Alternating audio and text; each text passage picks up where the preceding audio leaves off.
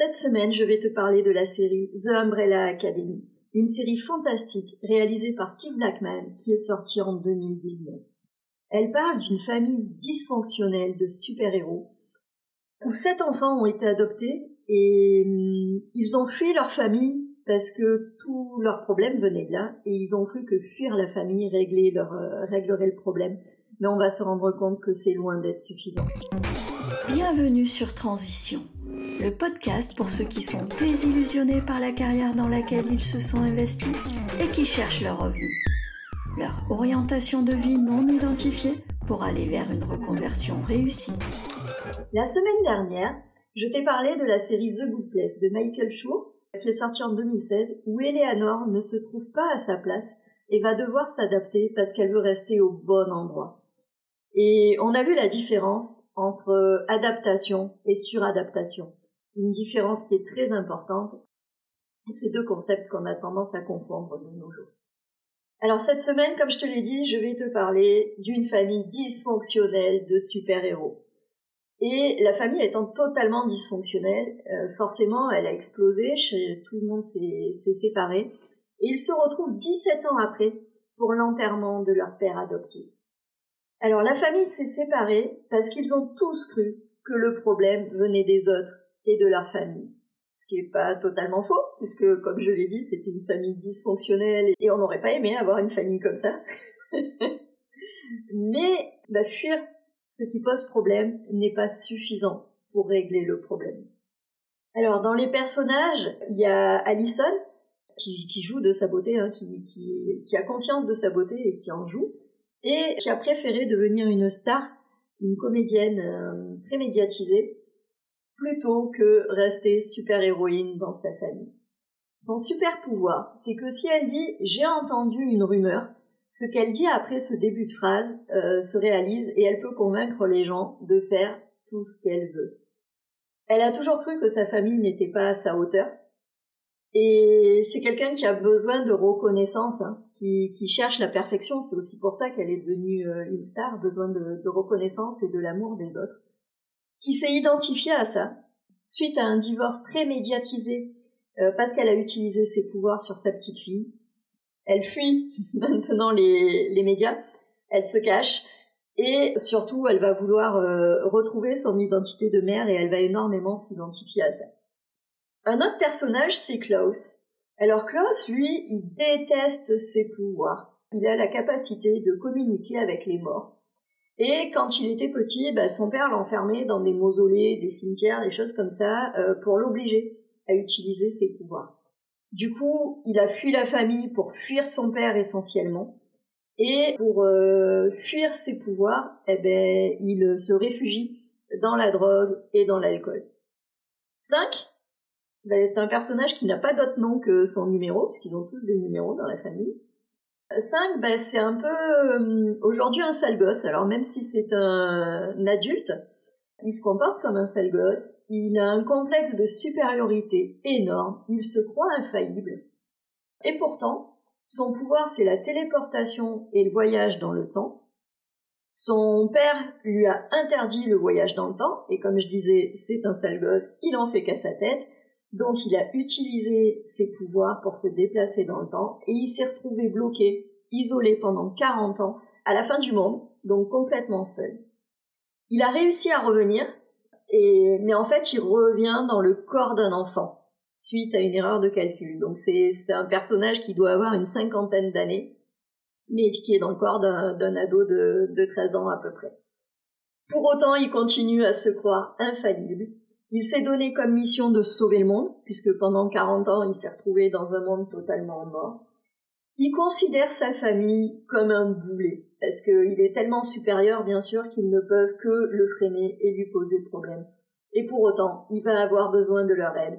Et surtout, il a besoin de leur reconnaissance et d'amour. Pendant les 40 ans où il s'est trouvé isolé, il est tombé amoureux d'un mannequin, et quand je dis un mannequin, je veux pas dire un top modèle, je veux vraiment dire un magasin, ceux qu'on trouve en magasin et qui portent les vêtements pour qu'on puisse euh, les exposer.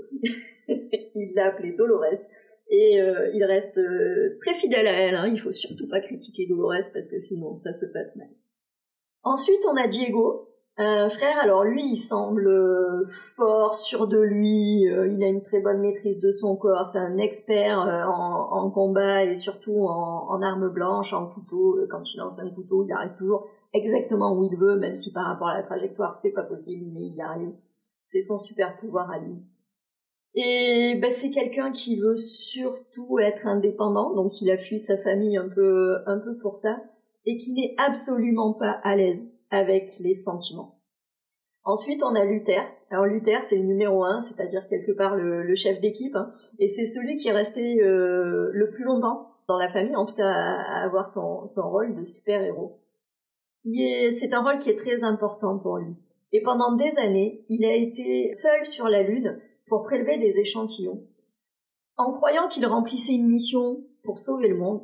Mais en fait, son père lui avait fait croire ça euh, pour le cacher aux yeux du monde parce qu'il bah, a eu un, accident, il a failli mourir et euh, son père l'a sauvé. Mais en faisant ça, c'est un scientifique donc il a fait des expériences et en faisant ça, il a transformé son, son corps. Euh, il a un peu un corps, on va dire, de, de gorille. Et donc, pour le cacher, son père l'a envoyé sur la Lune en lui faisant croire que c'était pour remplir une mission. Et au début de, de la série, il se rend compte de ça et il n'est pas très très très content et surtout euh, ça remet en cause tout ce qu'il croit sur lui. Le dernier personnage, un personnage que j'adore, alors euh, qui a deux noms, hein, Vania ou Victor selon euh, selon le moment de la série. Donc Vania est une russe qui, qui a été élevée avec ses frères et sœurs, mais qui a été élevée séparément parce qu'elle n'a pas de pouvoir. Elle a été un peu mise au banc on ne s'est pas trop occupé d'elle, tout le monde la considère inutile. Et du coup, elle recherche énormément d'attention et elle recherche son identité. Et d'ailleurs, je crois dans la troisième saison, elle va devenir un, homme et se faire appeler Victor, d'où le deuxième, le deuxième nom. Mais en tout cas, elle est vraiment en recherche d'attention, de reconnaissance de la part de sa famille d'identité. Alors une fois qu'on a posé ça, faut savoir donc comme je l'ai dit, leur père adoptif était un scientifique qui les a adoptés parce que euh, le jour de leur naissance, en fait, il y a, y, a, a, pas mal de femmes qui ont accouché alors qu'elles n'avaient pas été enceintes. Hein, ça, a été un peu instantané. Et donc tous les enfants se sont retrouvés avec des super pouvoirs. Et leur père les a adoptés ben, pour créer The Umbrella Academy, une académie de super-héros qui va aider les gens. Mais au début de la, de la série, comme je l'ai dit, ils se sont tous séparés et donc cette, euh, cette équipe n'existe plus. Ils ont eu une mère aussi, une mère qui en fait est un robot, qui paradoxalement est euh, le seul être qui leur ait donné un peu d'amour. Alors quand je dis robot, euh, on va dire plutôt robot et intelligence artificielle, hein, parce qu'elle a une, une personnalité. Mais voilà un petit peu le, le, décor de la famille. Ils ont un autre frère qui a, qui a été tué au début de, de la série, donc, donc je vais pas je vais pas en parler qui, qui est mort avant, hein, donc euh, c'est un petit peu ce qui a déclenché la séparation de l'équipe.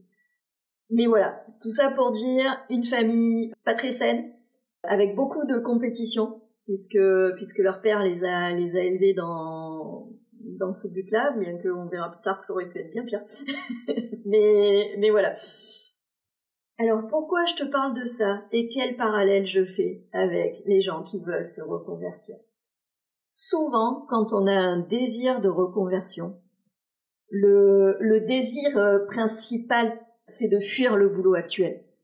Souvent, on sait ce qu'on veut fuir, mais on ne sait pas ce qu'on veut faire. Pourquoi? Parce que, comme je le disais, hein, la vraie motivation, c'est de sortir de la situation actuelle, de surtout ne plus vivre ça. On sait qu'on veut ça, et on est prêt à tout, on peut être prêt à aller élever des, chefs dans le Larzac quand le désir de, fuite et de, sortir de ce boulot infernal est très très fort. Et pour autant, on n'a pas du tout envie d'élever des, chefs dans le Larzac, voire même ça correspond pas du tout à notre personnalité. Euh, moi, c'est des choses que j'ai pu envisager un peu en rigolant. Hein. Euh, c'est sûr, je me voyais pas élever des chefs, mais par contre, aller à la campagne, avoir mon petit potager, avoir, euh, enfin voilà, vivre totalement autrement alors que c'est pas une vie qui, qui me correspond. Je suis quand même assez citadine et j'aime mon confort. Euh, je suis un petit peu feignante aussi, il faut bien le dire. Donc euh, moi, euh, aller cueillir mes tomates, enfin surtout les planter, les arroser, aller bêcher et tout ça, alors que je peux aller faire les courses et acheter mes tomates. À la base, c'est pas trop trop mon truc. Je peux le faire un peu en loisir éventuellement. Je pense que ça viendra un jour. Mais de là à vivre comme ça toute l'année, non. Et pour autant, c'est quelque chose que, que j'ai pu envisager parce que je voulais tellement sortir de cette situation que comme d'habitude, c'est un petit peu mon problème. Hein. Moi, quand je change quelque chose, je veux tout changer comme ça. Au moins, je suis sûre de rien louper. Je veux changer de boulot. En même temps, j'ai changé plusieurs fois de boulot. Je me suis reconvertie. J'ai changé de secteur d'activité. J'ai changé d'entreprise. J'ai un peu tout essayé. Ça marche pas. Donc, ben, vas-y, cette fois-ci, je vais changer totalement ma vie. Et puis, peut-être que ça ira mieux. J'étais sur la piste, mais, mais pas la bonne. Pas la bonne. Et hum, il y a aussi quand on veut fuir notre notre boulot comme ça, souvent on va considérer, euh, bien sûr, les problèmes viennent des autres. En tout cas, c'est souvent le déclencheur.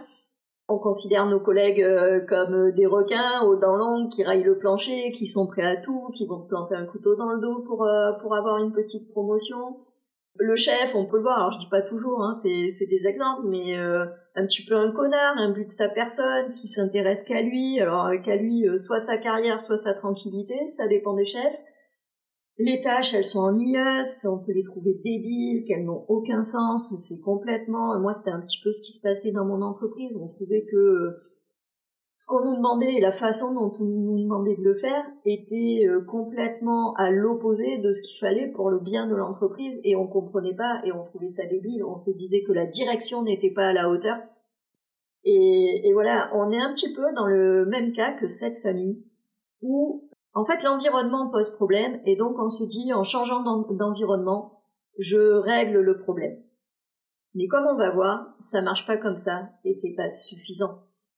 Alors parfois, bien sûr, hein, là, je, schématise et je généralise. Bien sûr, parfois, on va aller jusqu'à remettre en cause notre comportement, nos capacités. Souvent, on va te douter de soi, hein, parce qu'à force de, se prendre des coups de bâton de la part de la direction, bah, tu vas te dire que oh là là, qu'est-ce que je fais de mal, ça vient forcément de moi. Enfin, surtout si c'est un schéma répétitif. Mais en tout cas, on ne va pas euh, réussir à, reprendre le pouvoir sur cette euh, sur cette situation et, euh, et la solution qu'on va envisager, ça va souvent être la fuite. Alors il faut pas croire, c'est normal de réagir comme ça. En tout cas, c'est ce qu'on nous a appris. Hein. On nous a un peu élevé euh, ben, euh, quand il y a une situation qui te plaît pas.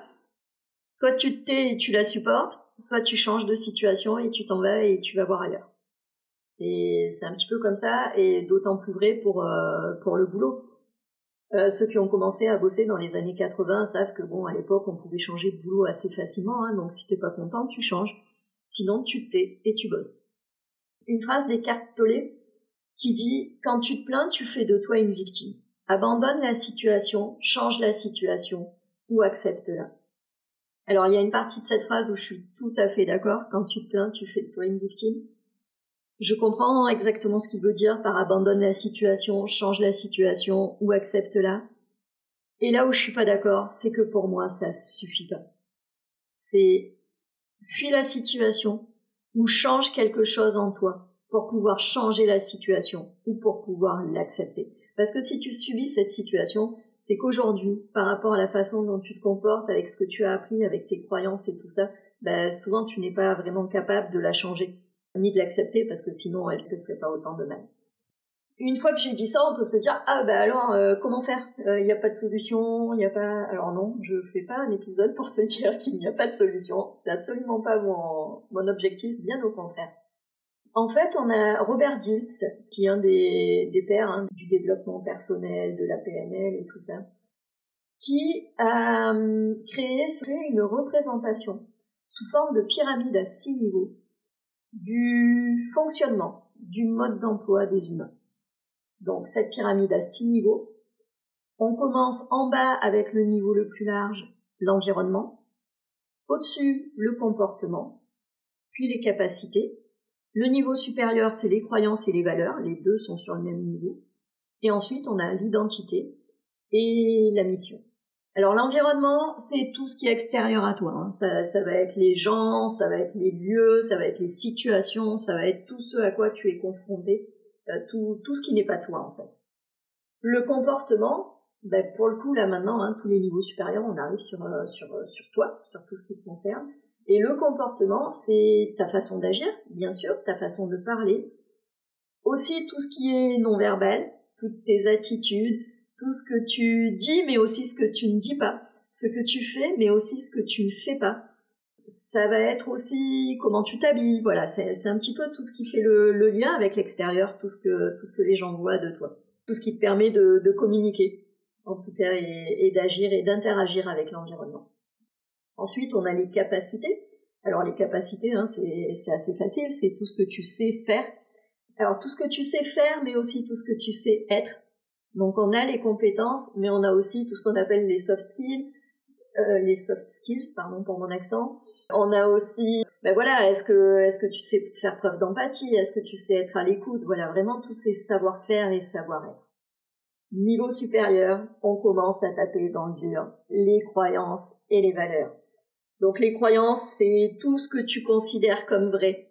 Alors ça va être qu'on t'a appris, qu'on t'a transmis. Ça va être aussi euh, toutes les croyances que tu as euh, développées sur toi-même. Est-ce que tu te crois capable de ou est-ce que tu te crois pas capable de Donc euh, il y a un très fort lien avec les capacités. On a énormément de croyances sur nos capacités. Et les valeurs, ben, ça va être les valeurs morales et sociétales, hein, mais je t'en ai déjà parlé, c'est aussi toutes tes valeurs motrices, qu'est-ce qui te porte, qu'est-ce qui te pousse, qu'est-ce qui, qu'est-ce qui va te donner de l'énergie, ou au contraire, qu'est-ce qui est une anti-valeur et qui va vraiment te, te plomber et te tirer, et te tirer vers le bas. Je ne vais pas m'étendre plus longtemps sur les valeurs, j'en ai parlé longuement sur les épisodes précédents. Je t'invite à aller les écouter si tu les as loupés. Ensuite, on a l'identité. Alors l'identité, elle est très liée aux croyances et aux valeurs aussi parce que il y a l'identité apparente et l'identité profonde. L'identité apparente, c'est un petit peu celle qui correspond à tous les rôles et toutes les étiquettes qu'on t'a apposées ou que tu t'es apposé tout seul. Et c'est ce dont tu es le plus conscient. Et tu as l'identité profonde où c'est vraiment ton, ton moi profond, inconscient, qui est beaucoup plus difficile à aller chercher. Et le dernier niveau, donc j'avais parlé de la mission.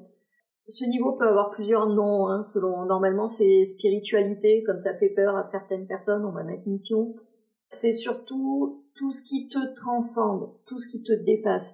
Ça va être euh, tout ce qui touche à plus que toi.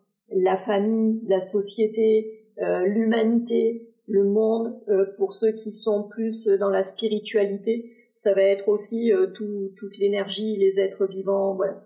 C'est un petit peu, en tout cas, tout ce qui te dépasse et que tu vas faire pour les autres, et pas juste pour toi et ton petit toi.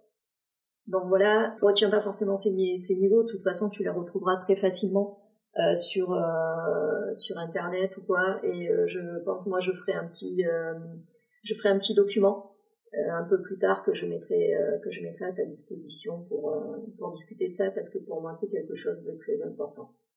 Alors, une représentation c'est bien, mais à quoi est-ce qu'elle sert? Si elle sert à rien, autant ne pas en parler.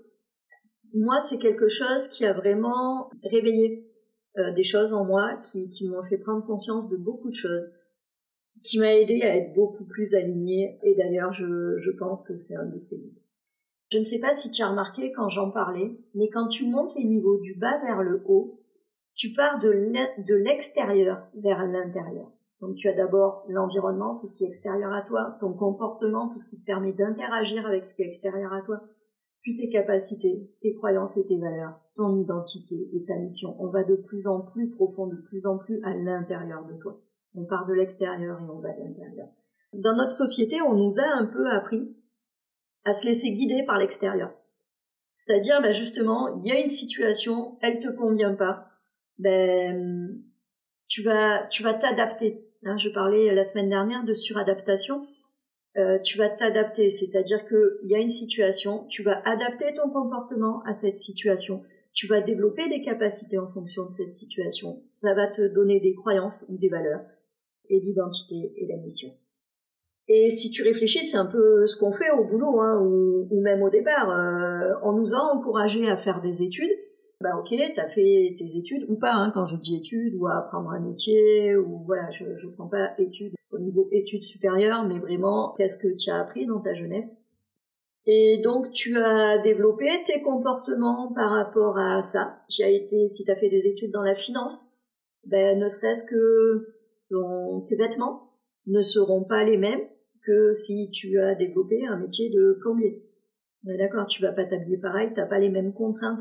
Et justement, les contraintes vont définir ton comportement. Donc ça va être par les vêtements, mais ça va être aussi ta façon de parler, parce que tu vas pas t'adresser pareil à des cadres supérieurs ou à un client quand tu es plombier, ou même à, à tes employés, hein, si tu es un plombier qui a développé une entreprise avec, euh, avec plusieurs employés. Et donc tout ça, ça va modeler ton comportement, tu vas t'adapter à ça. Et ça va modeler tes capacités. Si tu dois manager du monde, bah, tu vas développer des capacités de management, parce que je reste intimement convaincue qu'on n'apprend pas à manager à l'école. en tout cas, euh, moi, les cours de management que j'ai eus, c'était tout sauf du management. Donc, euh, je crois que c'est quelque chose qu'on développe énormément sur le tas, malheureusement. Tu vas apprendre à communiquer avec les gens d'une certaine manière. Si tu es euh, chef de projet informatique, eh bien en fait tu dois manager des gens, mais tu n'as pas le statut, tu n'es pas leur supérieur hiérarchique, même si j'aime pas ce terme euh, de supérieur, mais tu n'es pas euh, sur le niveau supérieur en tout cas. Et donc bah, tu ne vas pas les aborder de la même manière que si tu as une position qui t'autorise à leur donner des ordres, à leur dicter quoi faire ou quoi. Si tu es un informaticien qui bosse tout seul dans son coin, bah, tu ne vas pas développer les capacités relationnelles que tu vas développer si tu bosses dans le commerce. Et donc, encore une fois, c'est l'extérieur qui va dicter les capacités que tu vas, que tu vas développer. Tes croyances sur toi vont être en lien avec ça. Est-ce que tu te sens capable de faire ça? Si tu l'as bien fait, si tu l'as pas bien fait, du coup, tu vas en déduire que tu es capable ou pas capable, que tu es doué ou pas doué. Il n'y a pas de t'es doué ou pas. Oui, bien sûr, tu peux avoir des, facilités, mais quand tu as envie et quand tu crois, tu y arrives. Et là, on inverse. C'est les capacités, les résultats que tu obtiens qui développent les croyances et les valeurs. Et ça commence à l'école, en fait. Hein. À l'école, euh, si tu as de mauvaises notes en maths, on va te dire euh, ah ben de toute façon t'es pas matheux. Et ben voilà. Moi, euh, ben, j'avais de, de, bonnes notes dans, dans, les classes primaires et collèges parce que tout ce qui est algèbre et géométrie et tout ça, c'est quelque chose qui me parlait. Je trouvais ça super logique et j'aimais ça. Et j'en faisais même des, des jeux euh, l'été. Moi, les, cahiers de vacances, je trouvais que c'était des jeux. Ouais, je suis un peu bizarre.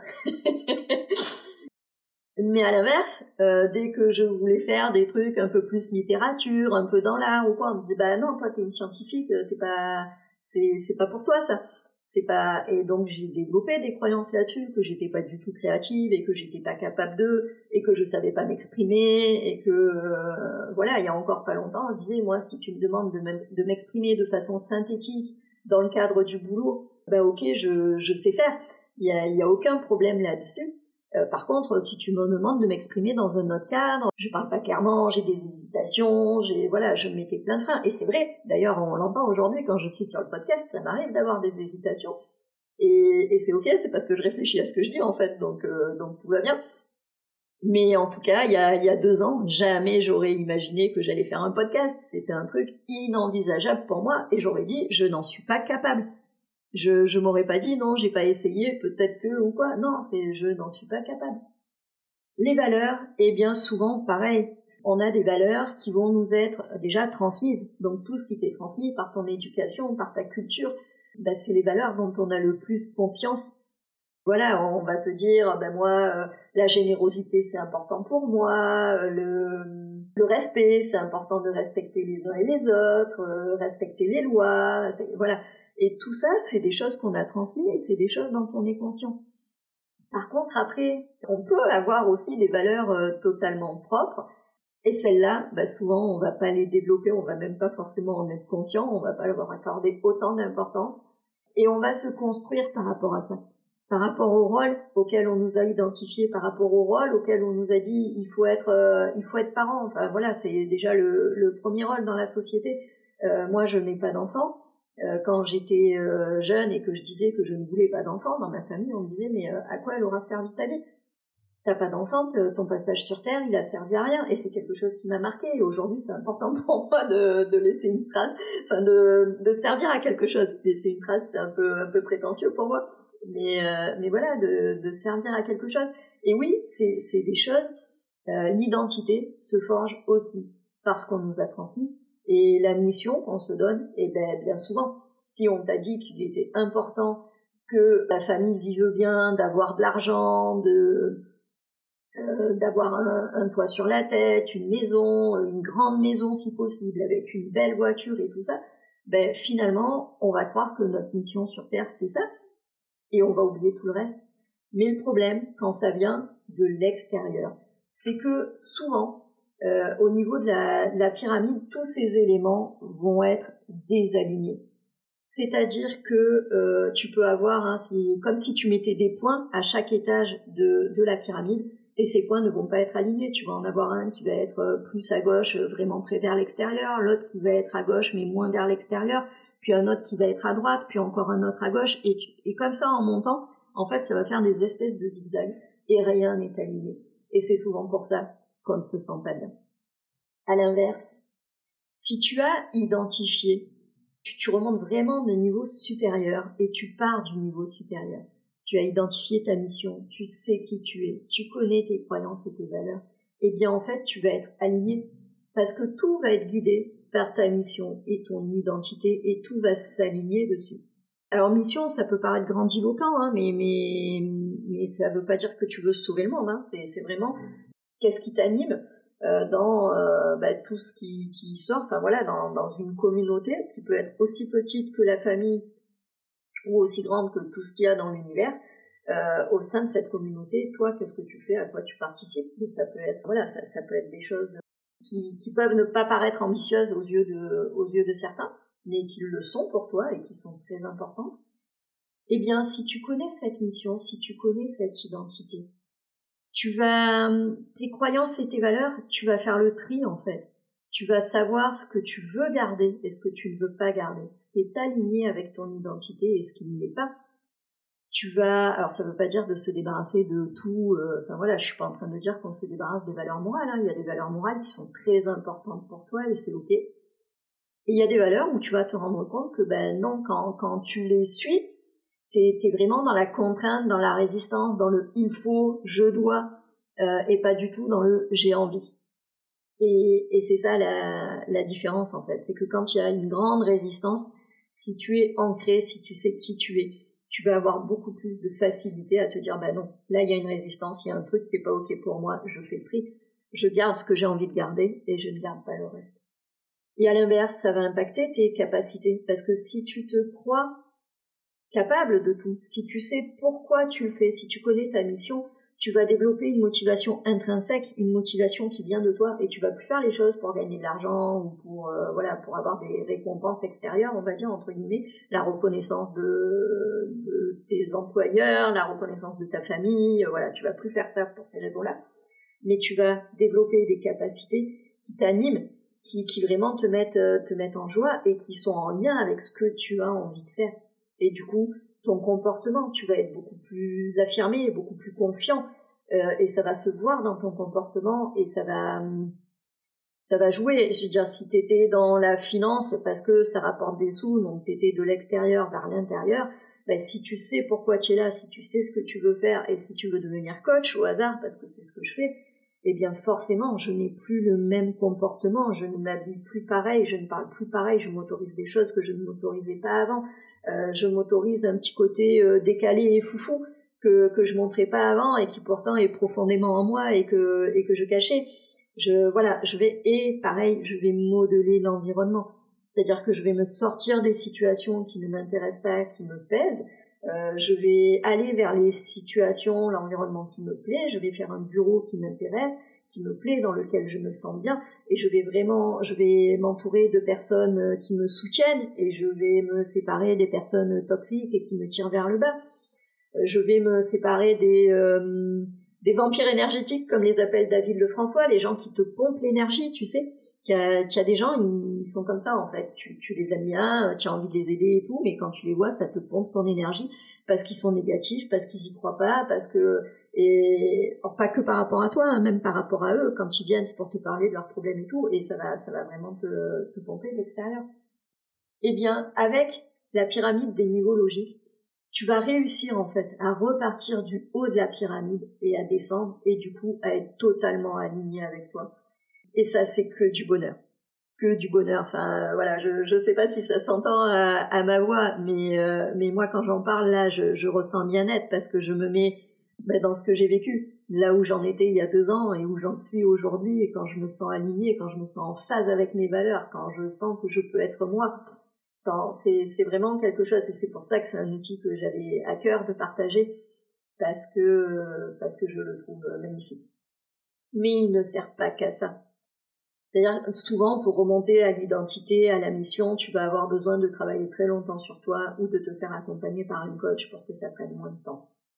Maintenant, même sans ça, la pyramide, elle peut t'aider. Parce que, comme je le disais en titre, tu ne règles pas un niveau seulement au niveau où il se situe. Il faut que tu travailles au minimum au niveau supérieur. C'est-à-dire que si la situation ne te convient pas, tu dois changer la situation, mais pour ça, tu dois changer ton comportement.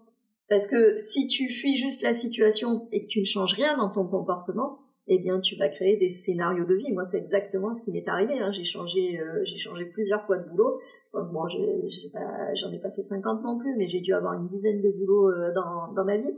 Et pour autant, à chaque fois, ben, j'ai reproduit parce que je, je, me disais que mon comportement était en cause, mais dès que je fuyais, ben je, je reprenais le même comportement de façon inconsciente, hein, parce que le comportement, il, il s'inscrit, ça devient une habitude. Et donc, en fait, ben, comme je ne travaillais pas assez sur mon comportement, je n'ai pas réglé le problème. Et pour autant, pour autant, moi, j'allais même plus loin, c'est-à-dire que je j'adaptais mes capacités. En fait, j'étais persuadée que c'est parce que euh, j'avais des boulots euh, alimentaire et, euh, et, on va dire en bas de l'échelle sociale euh, que euh, que ça se passait mal. En fait, je pensais que c'était normal pour ce genre de boulot que ça se passe mal. Et, et du coup, bah, je me disais ouais, moi je veux aller. Voilà, j'étais dans les dans la restauration rapide. J'ai été euh, vendeuse, j'ai été responsable adjointe, j'ai été responsable de magasin, donc voilà, je, je montais, mais en même temps, ben ça restait pareil. Donc je me suis dit, bah, faut que je sorte de la restauration rapide. Mais je me jugeais, euh, enfin, syndrome de l'imposteur x 10. Je n'ai jamais rien fait d'autre de ma vie. Qu'est-ce que je vais faire? Donc j'ai repris mes études et j'ai développé des capacités. Donc je suis allée quand même euh, un peu plus loin. Je suis montée au deuxième niveau. Mais en même temps, je ne suis pas remontée à fond. Je n'ai pas travaillé sur mes croyances et mes valeurs. Je n'ai pas travaillé sur mon identité. Et oui, bah, forcément, ce que je crois de moi, euh, qui a été induit par mes expériences passées, que je suis pas capable de, que j'ai pas les épaules, que même si j'avais fui la restauration rapide, j'ai des choses qui étaient ancrées et qui restaient. Et donc en fait, alors ce qu'on dit, c'est que pour régler un, un problème, hein, ce qu'on entend fréquemment, c'est qu'il faut le régler au niveau où il se situe, mais aussi au niveau supérieur. Tu as un problème d'environnement, tu traites l'environnement et le comportement. Moi, pour avoir été deux niveaux au-dessus, euh, ma conviction profonde, c'est qu'il faut remonter parce qu'en fait, c'est comme euh, c'est comme une porte d'entrée.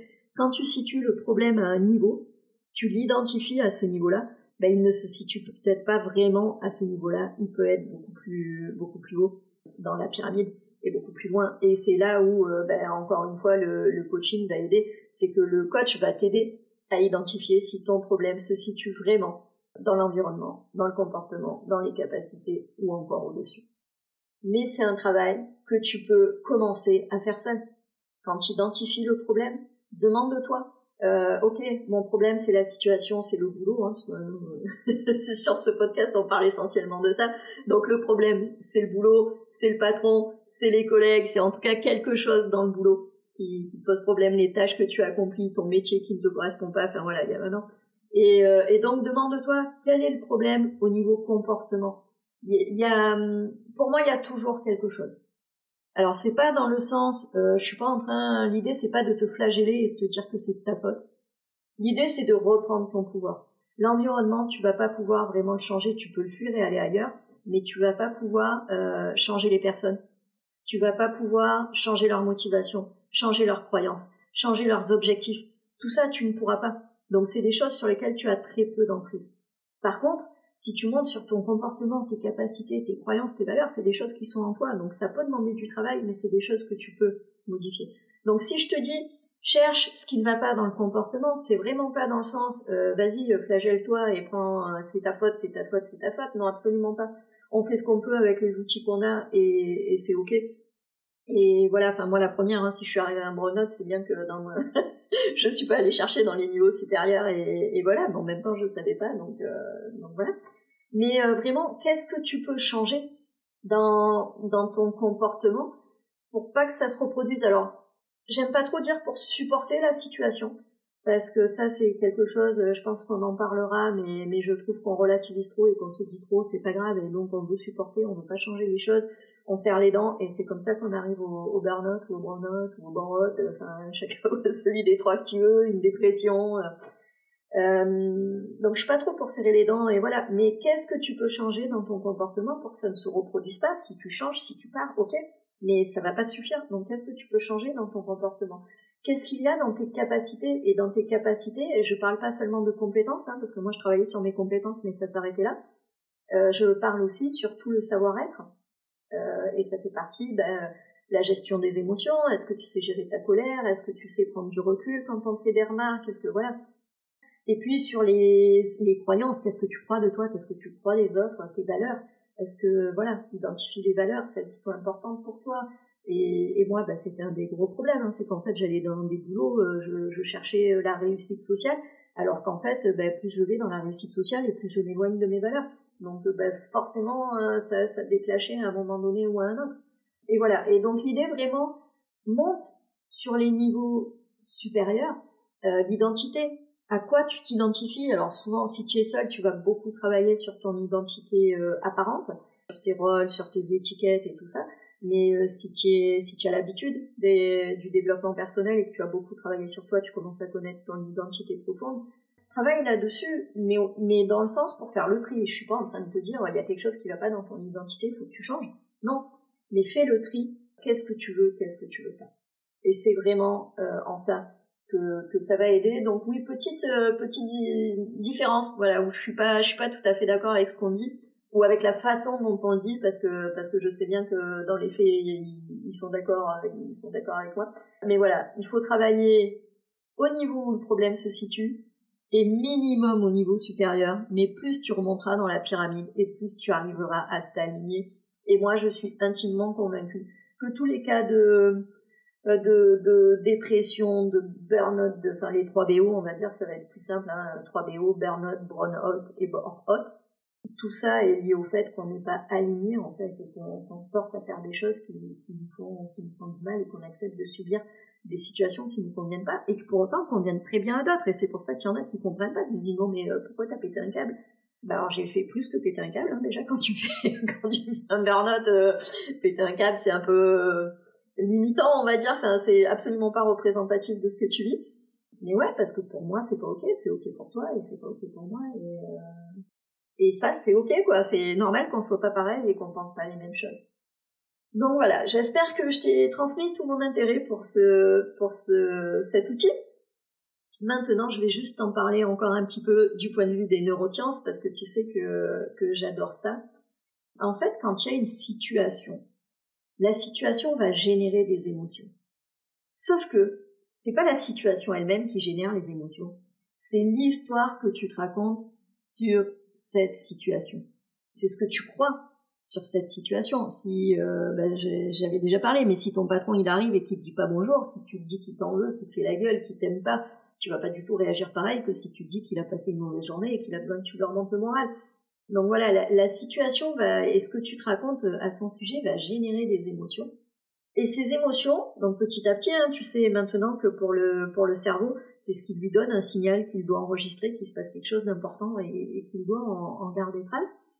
Ça va petit à petit développer des, des croyances. Si tu rates, tu es euh, à l'école quand tu es petit, tu dois faire un exposé, tu foires ton exposé, euh, tu as honte, tu te sens mal, tu es triste, et, euh, et voilà, et tu vas développer des compétences que tu n'es pas capable. Parce que euh, quand tu vas te retrouver dans une même situation où tu vas devoir parler en public à ton boulot, bah, ton cerveau, il va chercher hein, le, le, système amygdalien, il va chercher l'expérience la plus proche. Ah tiens, quand tu étais petite, tu te rappelles, tu as fait un exposé, et boum, il te ressort tout ce qui s'est passé avec toutes les émotions. Donc à nouveau, tu te sens mal, tu te sens triste, tu as peur, tu, toutes les émotions que tu as ressenties, tu les ressens, et donc forcément, quand tu vas prendre la parole en public, euh, tu vas transpirer, tu vas bégayer, tu vas pas trouver tes idées, tu vas plus savoir ce que tu veux dire, tu vas avoir un trou, et donc voilà, et, ça, ça va encore ancrer la croyance que tu n'es pas capable de, et ça va, petit à petit, ça va vraiment devenir une croyance de plus en plus profonde. Mais ce qu'on sait moins aussi, c'est que les émotions, elles enseignent chimiquement encore.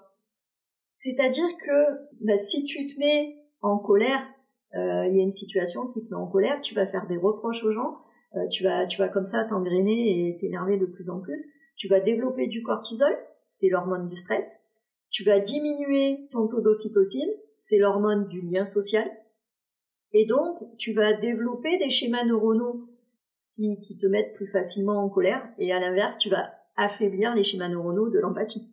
Donc tu vas te mettre de plus en plus facilement en colère. Et par contre, tu vas être de moins en moins empathique. Donc la prochaine fois qu'il va y avoir une situation qui te met en colère, ben, qu'est-ce qui va se passer? Tu vas t'énerver encore plus. Tes schémas neuronaux, ça va devenir comme des autoroutes. Hein.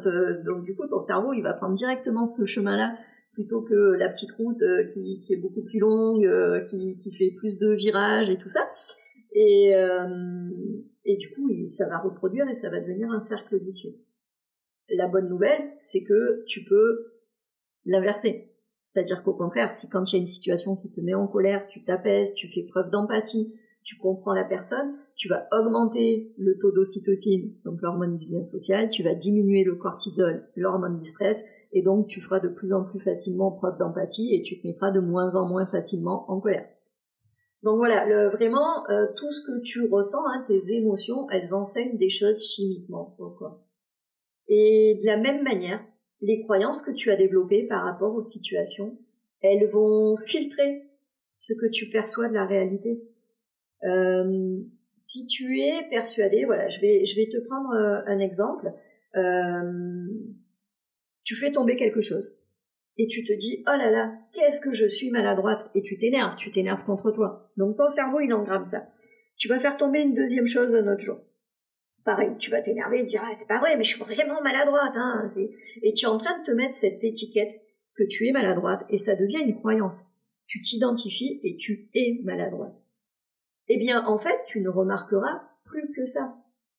Euh, un jour où j'ai fait une masterclass et où je parlais des, des croyances, j'ai justement sur cette maladresse une personne qui me disait mais à quel moment du coup c'est une vérité ou une croyance le fait que je suis maladroite? Et ben, je lui ai répondu en fait la vérité c'est les faits pour dire, il n'y a pas de je suis maladroite et je ne suis pas maladroite. La vérité, c'est j'ai fait tomber X choses sur telle période alors que j'ai tenu euh, il y a tant de fois où je n'ai rien fait tomber. Et le problème, c'est ça, c'est que quand tu te, quand tu as une croyance du style je suis maladroite, tu ne portes ton attention plus que sur les fois où tu fais tomber quelque chose. Mais combien de fois dans la journée, dans la semaine, dans le mois, tu n'as rien cassé, tu n'as rien fait tomber? Et oui, bien on en est là. Et du coup, à chaque fois que tu vas ressentir des émotions, ça va développer tes croyances. Mais à nouveau, ces croyances vont devenir comme des filtres et vont générer les émotions parce que tu vas porter ton attention vraiment sur ça. Je te rappelle, l'émotion, tu dis à ton, à ta formation réticulaire que ça, c'est important pour toi et donc que tu veux qu'elle le porte à, ton attention à chaque fois qu'il se passe quelque chose à chaque fois que tu vas casser un truc, ton cerveau, il va te faire, eh, t'as vu? Eh, t'as vu? Des fois, tu vas juste érafler. Eh, t'as vu? Eh, là, t'as fait une rayure, hein. Et là, t'as vu? Et là, t'as vu? Et ça va de plus en plus générer les émotions. Et comme tu génères de plus en plus d'émotions, pour lui, c'est de plus en plus important. Et donc, il va te le faire remarquer de plus en plus souvent. Et ben, c'est exactement pareil par rapport au, au, travail. Quand il y a une situation au boulot qui t'énerve, quand il y a quelqu'un qui t'énerve parce qu'il fait quelque chose, tu vas remarquer plus que ça. Imagine que tu as un collègue et tu ne supportes pas son rire, ben en fait euh, tu vas tu, tu vas entendre son rire tout le temps, tout le temps, tout le temps. Tu vas avoir l'impression que la personne passe sa journée à rire. Et c'est pour ça que pour moi il est important de ne pas travailler au niveau de la situation et de l'environnement. Parce que si tu ne travailles pas tes émotions, donc dans les émotions, moi je les mets au niveau du comportement parce que c'est très lié, hein, ça va déclencher des comportements, ça déclenche des réactions physiologiques. Donc euh, ça interagit avec euh, avec l'environnement et c'est pour ça que je, le considère à ce niveau-là. Enfin, les émotions vont déclencher des croyances et donc en fait toute la situation va déclencher des, des croyances et des étiquettes que tu vas te mettre. Hein. Tout à l'heure j'étais sur la maladresse et voilà donc tu tu peux pas ne travailler que sur un niveau, que sur la situation. Et c'est pour ça que pour moi, il est important quand tu veux te reconvertir de ne pas travailler que sur la reconversion. De ne pas te dire que ok qu'est-ce que je peux faire comme boulot et c'est ce que euh, je n'aime pas dans le bilan de compétences c'est que souvent le bilan de compétences se base sur ce que tu as fait avant. Euh, ok c'est quoi tes compétences? Qu'est-ce que tu sais faire? On va trouver quelque chose dans la lignée. Et moi là je suis pas d'accord parce que si ce que tu fais ne te plaît pas si tu te bases sur les compétences que tu as développées tu vas bah forcément tu vas te retrouver dans des choses qui ne te plaisent pas non plus. Alors bien sûr, ils vont quand même se baser sur les compétences qui t'ont plu, qu'est-ce que tu as aimé faire, qu'est-ce que tu pas aimé faire? Mais mais voilà, je, je t'ai expliqué pourquoi pour moi il est important de travailler euh, vraiment sur tous les niveaux de la pyramide. Et c'est pour ça que mon accompagnement n'a pas pour vocation à te dire euh, tiens tu peux faire ci, tu peux faire ça ou quoi. C'est pas du tout ça. Mon accompagnement a pour vocation à travailler vraiment sur les niveaux supérieurs, les croyances, les valeurs, l'identité, la mission. Qu'est-ce que tu veux faire? Qu'est-ce qui t'anime? Qu'est-ce qui te porte? Euh, Qu'est-ce qui qu'est-ce qui te donne envie de te lever le matin? Parce que bah parce que pour moi il y a, y a que ça qui peut t'aider à trouver un boulot euh, où tu vas vraiment te sentir bien sur euh, sur du long terme alors pas forcément toute ta vie hein.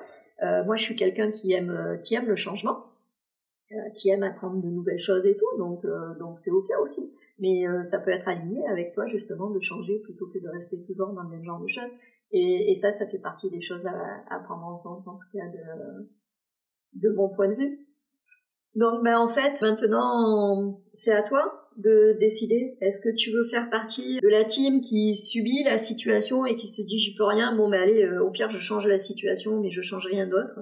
Donc subir la situation et la laisser te, te modeler.